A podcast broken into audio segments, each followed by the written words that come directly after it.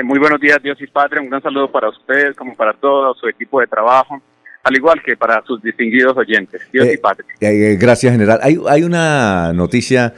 de estos días y es sobre la captura de una banda que sincronizadamente estaba robando motos. ¿Nos quiere hablar de ese, de ese tema, general?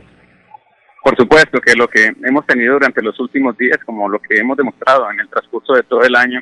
son mega operaciones, puesto de que van directamente a organizaciones que son las que se han empoderado del flagelo, de los fenómenos en diferentes modalidades que pretenden afectar y arrebatar la tranquilidad de todos los habitantes del área metropolitana de Bucaramanga.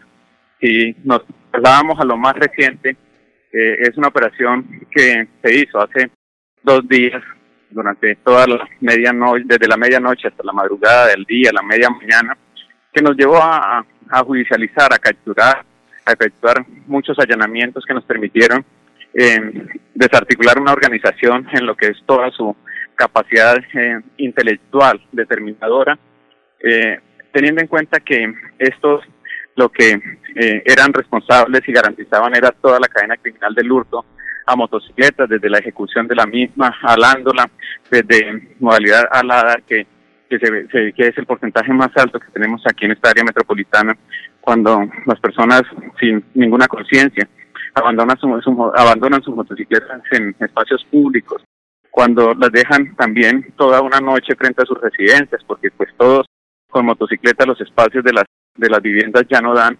para ingresarlas o por confiados mientras consumen un alimento o sacan un elemento, no saben que, en menos de 30 segundos las personas se están hurtando estas motocicletas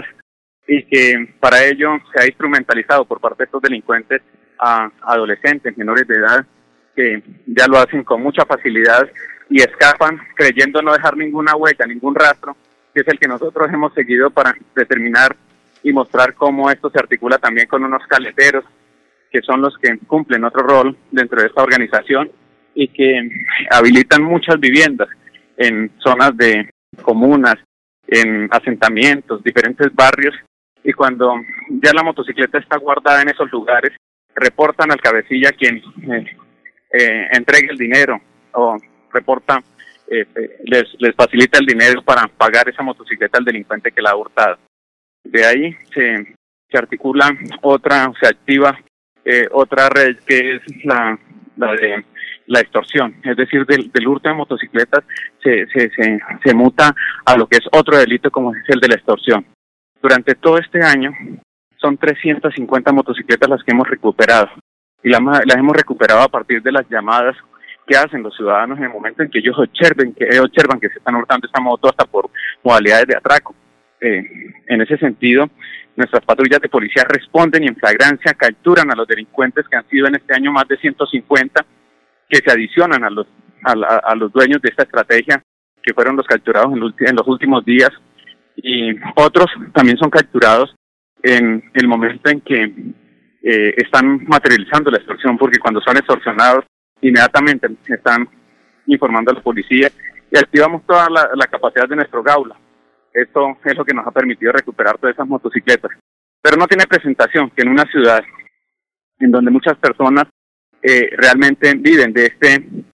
de, esta modalidad, de, de, este medio de transporte que, que, que, hay tanto esfuerzo por adquirirla. Son créditos, créditos los que tienen las personas que se hacen víctimas y posteriormente para que nuevamente los revictimicen con,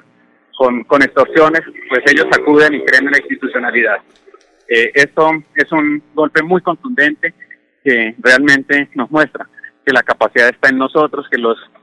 los mensajes y las recomendaciones que enviaba cada vez que estaba entregando motos, no menos de 20, 30, 40 motos en un parque, el parque Luis Carlos Galán Sarmiento, que lo hice en repetidas eh, ocasiones, y cuando se llama a que se denuncie la extorsión, eh, en ese momento es importante tener todo en cuenta todo lo que lo que representa confiar en la institucionalidad, porque en la institucionalidad es donde se debe eh, confiar, puesto de que no hay que, mire como en un, en un, en un momento en que una persona fue, fue delegada, fue, buenos días, fue delegada para, para llegar y, y, e ir a hacer una mediación, cómo esa persona resultó eh, asesinada por los mismos delincuentes cuando perdieron la confianza y cuando sintieron que no se les entregaba el dinero que correspondía. Es mucho, mucho el acervo probatorio que hemos eh, construido para demostrar cómo ellos han participado en el hurto de más de 500 motocicletas y por eso se hace muy contundente. No sé si le puedo seguir hablando en lo que me está pidiendo o, paso a la otra operación. No, no, no, eh, eh, la otra operación, la de, la de ayer, que justamente hace 24 horas usted realizaba en el norte de Bucaramanga contra el microtráfico y nos dio eh, curiosidad que ya estaban los carabineros, los policías a caballo, también participando de esta operación. ¿Nos quiere hablar de ella?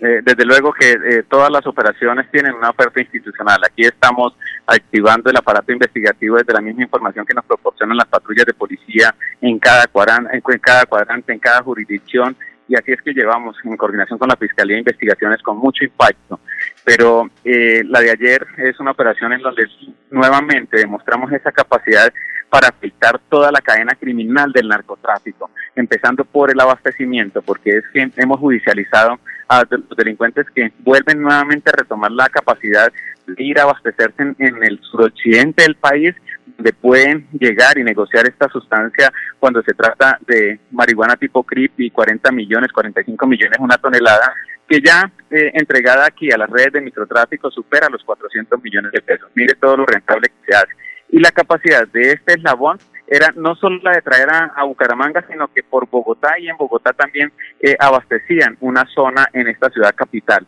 Y los otros ya, desde el despliegue de las redes de, eh, redes de microtráfico, esa capacidad para abastecer en lo que son las zonas barriales, en lo que es eh, el, el, los sectores de, de, de rumba, estas fincas que alquilan para fiestas electrónicas y que inician el día sábado, terminan el domingo, porque se internan las personas, mucha juventud en esto, o el fin de semana, salen el día lunes de las casas, los observábamos cómo salen las personas, los jóvenes, eh, hasta con la bendición de papá, de mamá, pero que se transforman cuando ya entran a estos lugares y, realmente es una alerta que puede tener la familia más cuando no quiere estigmatizar ni a la universidad pública ni a la universidad privada, sino son claustros a donde ya están entrando estas redes y en donde también eh, son algunos que están perteneciendo a facultades los que ya lideran este negocio y lo demostramos con resultados porque esto, todo esto es, como le digo, una, una, una cadena criminal en donde hemos llegado a cada eslabón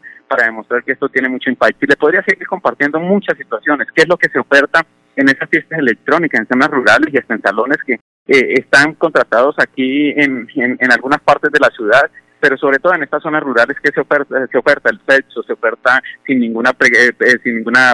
eh, previsión, se oferta la marihuana THC, usted sabe que hace unas dos semanas vimos una operación muy contundente también en donde demostramos cómo ese tratamiento que se hace a partir de una prensa que genera presión y calor, pues logran extraer ese principio activo de la, de, la marihuana que queda en lo que se conoce como el THC o el WAS, que, es prácticamente la cera eh, la, la, la, que queda, la que extrae el, el, el, dolor porque, porque independiza lo que es eh, eh, la marihuana, la esencia de ese estado vegetal. Entonces ya eso es algo mínimo, una cera que se incorpora en, en, en, un, en un gotero y ese gotero lo calientan, como ese, ese tubo no está no, no, está fabricado, elaborado para sostener temperaturas, entonces eso genera que que, que suelte unos fragmentos ahí de vidrio y esto se va también en la, en la inhalación, esa inhalación que se hace cuatro veces más fuerte que a, la inhalación de un cigarrillo común de marihuana y que pues realmente se hace imperceptible, puesto de que para las autoridades, para la familia, esto no se encuentra. Eso se está, está ofertando en esas fiestas electrónicas y esto es la contaminación más grande. Pero también una marihuana, una cocaína rosada, que finalmente no viene ni, ni, de la propia cocaína, sino que ya en unos laboratorios, o, no laboratorios, en unas cocinas por allá en capitales de otros departamentos que están abasteciendo esta zona, están tomando medicamentos eh, veterinarios eh, para equinos y los están elaborando y es lo que les están proporcionando como, como cocaína eh, rosada, se sienten muy sofisticados en el cambio, en, en, toda esa alteración de los sistemas, de, de, en, el sistema nervioso, y, y esto es una, un llamado para, para que nos unamos porque definitivamente mire, el trabajo es eh, reconocido por la sociedad, estamos impactando, estamos conteniendo, le estamos, demostrando a estos delincuentes, pero aquí también hay necesidad de que eh, como padres de familia eh, no seamos indiferentes y que el diálogo se mantenga, que los controles también dentro de lo que no se puede perder, recordemos todas todas esas prácticas, lecciones aprendidas de, de, de, nuestros nonos, nonas, esos abuelos que que realmente se hicieron sentir y, que nunca un regaño, un, control llevó pues a, tomar una decisión diferente a la de acoger y convertirnos en, personas diferentes, buenas para la sociedad. Hay necesidad de contar con la familia, hay que retomar y hay que ir a, sentarnos con esos abuelos que tienen unas prácticas muy sabias para controlar y para orientar siempre al camino del bien, porque nosotros tal vez nos estamos ocupando en otras cosas o, estamos complaciendo tanto a nuestros hijos que como que queremos es comprar el amor. Eh, eh, el amor se compra con un celular alta gama, se compra con con, con una con, con, un internet banda ancha, pero no sabemos acompañar ni en qué mundo cibernético del, del cibercrimen están entrando nuestros hijos, que es a donde se convocan a estas fiestas y se plantean y llegan a unos retos. Es decir, tiene mucho de fondo en donde reitero, no quiero generar aquí pues realmente la catástrofe, sino simplemente crear alertas en la familia. Bueno, general, usted ha sido muy gentil con Radio Melodía, muy amable por haber estado acá dando este balance de sus actividades. Muy amable, ¿no? Bueno, ustedes buen día, gracias Dios y Padre.